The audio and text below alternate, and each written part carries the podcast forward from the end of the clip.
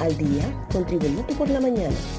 A continuación, la actualidad informativa nacional e internacional este 10 de agosto del 2023.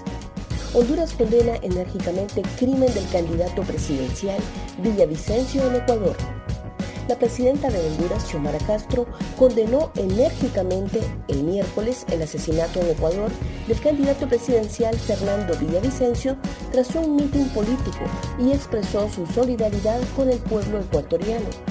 Condenamos enérgicamente el asesinato del candidato a la presidencia, Fernando Villavicencio, escribió Castro en la red social, antes conocida como Twitter y ahora como X. Villavicencio fue asesinado el miércoles tras recibir disparos de desconocidos a la salida de un mitin electoral de su campaña en un céntrico sector de Quito. Un repaso mundo con las noticias internacionales y Tribunito por la mañana. ¿Quién era Fernando Villavicencio, el candidato presidencial asesinado en Ecuador? En la parroquia del cantón de Alausí, una pequeña jurisdicción andina de un poco más de 6.000 habitantes, nació Fernando Alcibiades Villavicencio Valencia, de 59 años. Se mudó a Quito con su familia cuando tenía 13 años. El líder sindical, periodista y político fue acribillado la tarde del 9 de agosto en la capital de Ecuador, luego de asistir a un mitin político que era parte de sus actividades proselitistas. El asesinato de Villavicencio ha conmocionado al país que se prepara para acudir a las urnas el próximo 20 de agosto. Se hace viral video de grupo armado que se atribuye a asesinato de Villavicencio en Ecuador. Un corto video de origen desconocido donde aparecen un numeroso grupo de hombres encapuchados y fuertemente armados que se autoidentifica como la banda criminal Los Lobos y que se atribuye al asesinato del candidato presidencial Fernando Villavicencio, se hizo viral en Ecuador. En la grabación, de corta duración, un hombre lee un comunicado en una mesa, rodeado de un nutrido grupo que exhibe fusiles y otras armas de guerra, y con su boca tapada por un pasamontañas, se escucha decir que el asesinato es supuestamente por haber recibido dinero del crimen organizado para la campaña electoral y no cumplir con lo prometido. Más noticias nacionales con Tribunito por la mañana. Alcaldía Capitalina les cae a burdeles VIP en zonas residenciales autoridades de la Alcaldía Municipal del Distrito Central cerraron nuevamente un supuesto prostíbulo que funcionaba en un inmueble ubicado al final del Boulevard Morazán, en el sector nororiental de la capital.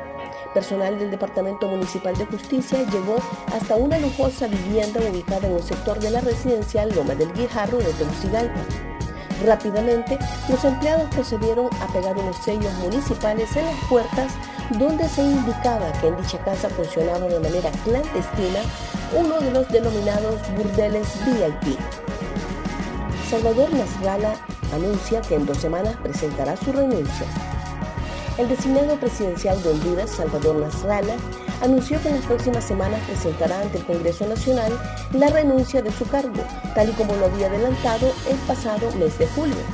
Nasral aseguró que junto a un grupo de abogados está trabajando en la redacción del documento donde expondrá las razones que le guiaron a la renuncia.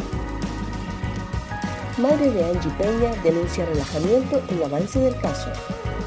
La madre de Angie Peña, la joven desaparecida en el departamento de Isla de la Bahía el pasado 1 de enero del 2022, denunció a 20 meses de la desaparición de la joven que las autoridades se encuentran relajadas en el caso y también en el caso de otras personas desaparecidas. La señora Melgares confió que justo el pasado martes sostuvo una reunión con fiscales que llevan el caso, pero no recibe buenas noticias y ella percibe un relajamiento de parte de las autoridades. Diputada de Libre sugiere reducir salarios faltistas.